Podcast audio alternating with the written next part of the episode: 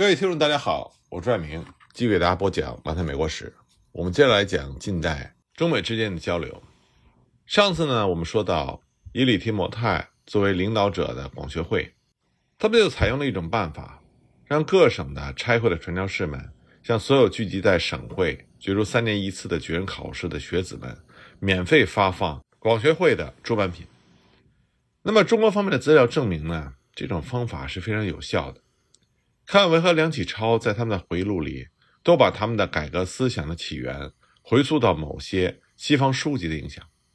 这些书籍呢，是他们参加会试失败之后，在返回家乡的途中获得的。尽管梁启超非常谨慎地避免提到源自基督教的书籍，那么在1884年到1894年十年间，曾经六次参加过北京和湖南的会试和乡试都失败的谭嗣同。在十九世纪八十年代，就经常与他同时代的人探讨西学。由于这些著作出版的时代过早，因其强烈的宗教特色，在一八九四年之前，这些作品在文人学士中并没有流行开来。梁启超在一八九零年底遇见康有为之前，并没有受到多少传教士的影响。谭嗣同呢，也继续他的传统思路，把西方认为是劣等的野蛮文化。而且因为这些西方的基督文献，它具有强烈的宗教色彩，所以还出现了一些反面作用，导致李提摩太在1891年传教士大会上就提到了那些尖刻亵渎的湖南的反教小册子的产生。而这些反教小册子呢，是由中国的士绅文人直接仿效传教士的小册子而制作的反宣传的小册子。那么西方传教士们根据他们逐渐积累起来的经验。就改进了他们的传教工作，他们开始学会如何去淡化其宗教内容，或者掩饰其直接意图，来适应中国本土的思维模式。而广学会的建立呢，就体现了这个原则，并且在他的机关报《万国公报》里得到了明证。一八六八年九月初，林乐知他就创办了一份基督教色彩很浓厚的周刊《教会新闻》。这份周刊的对象大多是。各基督教的教堂发行量比较小，并且在1872年停刊了。然而林乐知他已经意识到，一份世俗报纸反而可能有比较大的成效。正像当时很多的传教士一样，他把西方的科学和物质进步连同基督教在一起作为传播目标。1875年，这份中文名字叫做《万国公报》的世俗刊物就诞生了。林乐知在这个刊物里。不断的增加新闻报道的比例，包括摘录北京的政府公报的内容，中外新闻也在报道之列，按照地区分门别类的予以刊登。形式上呢，也注意要符合中国人的阅读习惯。另外，一八七六年增加了一份科学杂志，叫做《意志新报》，有时也被称之为《中国宗教与科学杂录》。万国公报是在一八八三年到一八八九年停刊的。一八八九年又复刊，改为月刊，由广学会赞助出版。复刊之后呢，这个刊物的内容较之前更为的丰富。它旨在向中国的上层的官绅和知识分子灌输西方文明的正确观念，向他们宣扬基督教。那么，《万国公报》的名气就越来越大，在中国全国，甚至发行到了海外。康有为呢，在他的自传里就回忆说，他是在光绪九年，也就是一八八三年。买了几册《万国公报》，来加强对西方事物的认知。这是康有为在他的自传里提名的唯一的一本西方读物。所以，我们可以认为，《万国公报》对于康有为的思想还是产生了不小影响。广学会另外一位非常有影响力的著作家是传教士花之安博士，他在中国古典文学方面颇有造诣，发表了大量的德文、英文和中文作品。一八九零年。传教士大会就邀请花之安，让他从基督教徒的视角，就中国的古典文学撰写评论文章。花之安呢，就写了一本关于文明的大部头的著作，中文的书名叫做《自西至东》。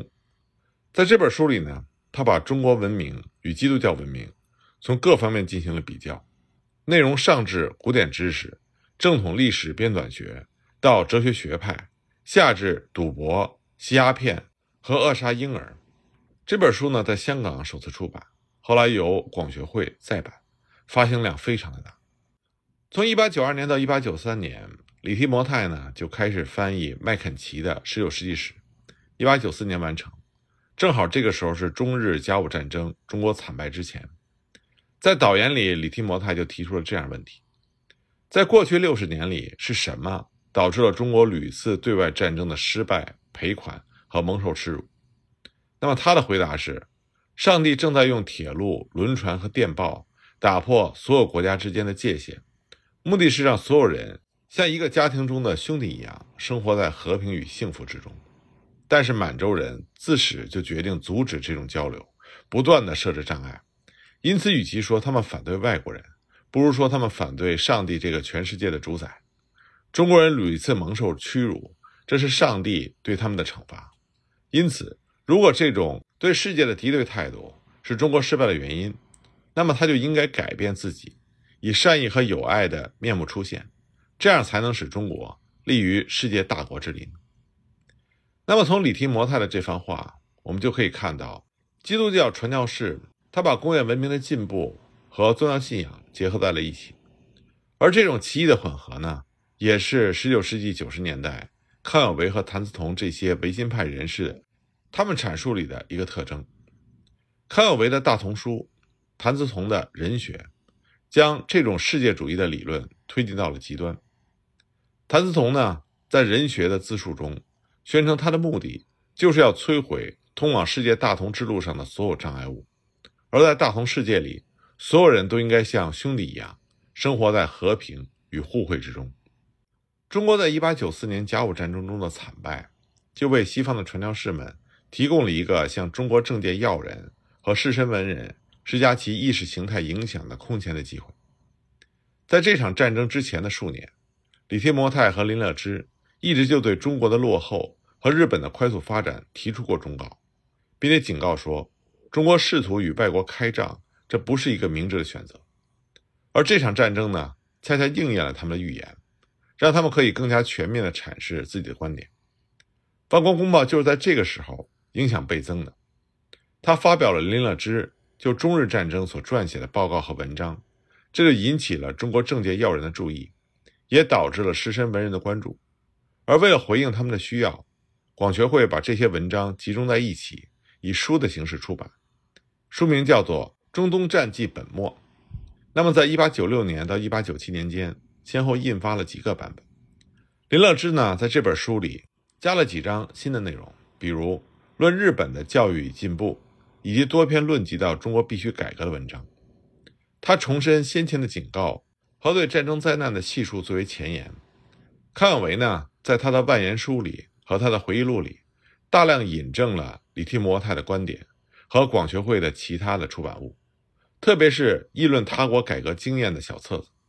而这些小册的内容涉及到日本的明治天皇和俄国的彼得大帝，这是康有为倡导维新所做的准备功夫。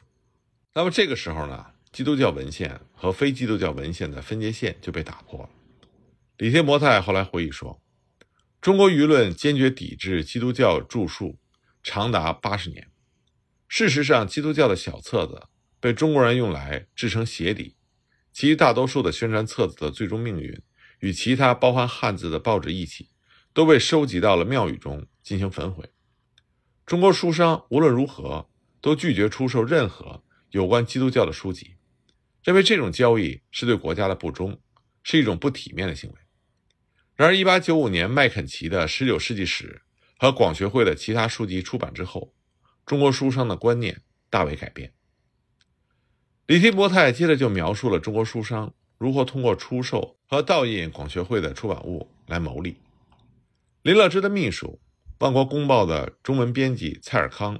在广学会1898年的年度报告里也证实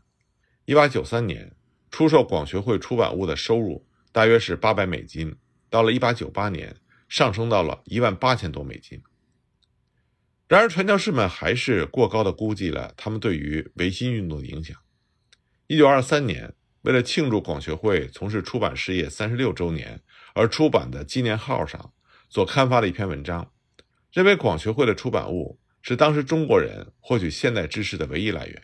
并且宣称像康有为和梁启超这样的革新派人士和知识精英阶层的成员是通过广泛阅读广学会出版物才获得其思想理念的，甚至他们说中华民国的建立也是广学会倡导的结果。那么，中国方面对这样的看法是持不同意见的。梁启超和很多现在中国的领袖人物都否认了西方传教士们的这种说法。那么，如果仔细回顾维新运动的历史的话，我们就会看到，李提摩太、林乐知和广学会的其他成员的确提出了不少建议，但是其中的某些建议也会被认为是过于武断，而没有被维新派人士所采纳。维新派人士之间对于基督教传教士的态度是各有不同的。我们应该指出的是，康有为、梁启超和谭嗣同这三位主要人物之间的差别，或许更多是由于个人心理上的，而不是社会或者是政治上的，是个性和经验上的不同，而不是相异的政治或者是经济态度。毕竟他们都是士绅文人出身，有着大致相似的背景。康有为呢？他接受的是旧式文人教育，他既精通古典文献，也能掌握非正统的资料，并且有能力利用这些资料来支撑他在意识形态、政治、历史和文学方面的诠释。那么，和中世纪的欧洲教士一样，在传统的中国，无论是在政府还是在地方的绅士之间，有综合能力和渊博知识的人，总是会被认为是理想的领导人物而受到尊重。中央政府建立官学，来施加他的精神指导，而这种教育体现在科举制度中，它成为选拔地方官员的凭据。随着时间的推移呢，中央政府所订立的僵化的科举制度和社会实际需求之间的矛盾也就日益明显。当这种教育传统受到西方的军事、经济和意识形态的强势力量的挤压，产生危机的时候，形势就变得更为严峻。那么结果呢？它是双重的。首先是现存的政府体制不能任用有实用价值才智的人；第二方面呢，革新者也无法适应旧式的官僚体制。那么康有为他接受过无懈可击的正统教育，然而他也是一位对于新时代的变化感觉非常敏锐，并且深信新的问题需要用新的解决办法的革新者。这或许呢，就是他长达二十五年里。屡次参加科举考试都被极地的原因之一，因为这些考试甚至没有能够提出符合时代要求的新问题。康有为的改革生涯是起源于著名的公车上书。一八八八年九月，康有为在会试失败之后，企图上书皇帝，但是没有成功。他的大胆的举动就招致了众人非常严厉的、充满敌意的批评。在北京的广东人甚至要把他驱逐出京城。这个双重挫折呢，就让我们联想到洪秀全在一八三六年的不幸经历。那么和洪秀全一样，康有为就不得不在其他领域为他的精神寻求出路。那么从宗教视野理解世界，这是对他所受挫折的慰藉。一八九八年政变之后，康有为在香港的逗留期间，曾经接受了《中国邮报》的采访，当时他就说，转向改革维新主要归功于李提摩太。和林乐知这两位传教士著作的影响，这一点呢，在康有为的自传里也进一步得到证实。他的自传里就提到，1879年他在香港得到了几本西方的书籍；1882年到1883年间，他又在上海购买了大量的西文图书。根据梁启超说，这些书籍大部分是宗教或者是科技方面。康有为很有可能在漫长的考场生涯里。开始熟悉传教士在考场所分发的出版物，由此可见，在广学会成立之前，传教士们的宗教宣传小册子已经对正在崛起的、对现实感到不满的年轻一代的中国知识分子产生了影响。那么，类似的情况呢，也可以在谭嗣同的经历里看到。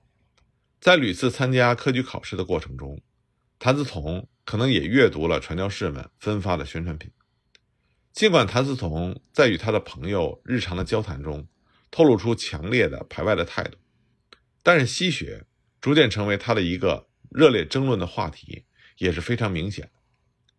谭嗣同呢比较喜欢阅读非正统的中国的哲学著作，他在墨子富有宗教精神的博爱学说里找到了非常特殊的慰藉。一八八四年中法战争期间，谭嗣同就撰写了一篇论述自强的文章，名字叫做《智言》。他在这篇文章里认为，西洋各国的政教制度都是源自于中国的墨学。一八九三年，在又一次应试落地之后，谭嗣同从北京返回了湖北，途中呢遇见了牧师傅兰雅，并且得到了江南制造局翻译馆出版的书籍和广学会的出版物。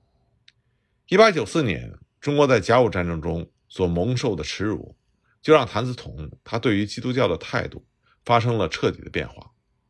一八九五年夏天，梁启超首次与谭嗣同在北京相见的时候，梁启超就发现谭嗣同过于沉迷于西学。那么相比之下，传教士对梁启超的影响似乎相当的间接。梁启超接受的是全面的传统的经典训练。四五岁的时候，他的祖父就开始教导他学习四书和诗经。六岁的时候呢？他的父亲就给他讲授五经和中国历史。一八八四年，十二岁的梁启超就成功的应考了秀才。一八八七年，他进入到广州学海棠。那么，学海棠是著名的学者两广总督阮元创建的，目的是在于传授汉学，是包括对经典的考证、语言学和历史学的研究。一八八九年，梁启超十七岁的时候，参加广东乡试。并且以优异的成绩中举，当时的主考官艾奇才将自己的堂妹许配给他。那么梁启超他醉心于他的成就，按照他自己的话说，在这个时候呢，他根本不知道天地间除了中国的传统学问之外，还有任何其他的学问。然而梁启超在1890年会试失败，在返乡途经上海的时候，他购买了《瀛环志略》。这是一八四零年所编纂的一本《世界地理大纲》。梁启超呢，在他的自传里就说，他看到上海江南制造局翻译的西书，感觉到十分的欣喜。当时无力购买，但他并没有提到任何一本传教士的出版物。这说明他早期生涯在某种程度上并没有受到西方传教士的影响。不过，一八九零年八月，梁启超在广州第一次见到康有为。梁启超对这次会面的回忆是非常深刻的，而且这次会面呢，给予了梁启超巨大的冲击。那么关于这方面的情况，我们下集再继续给大家讲。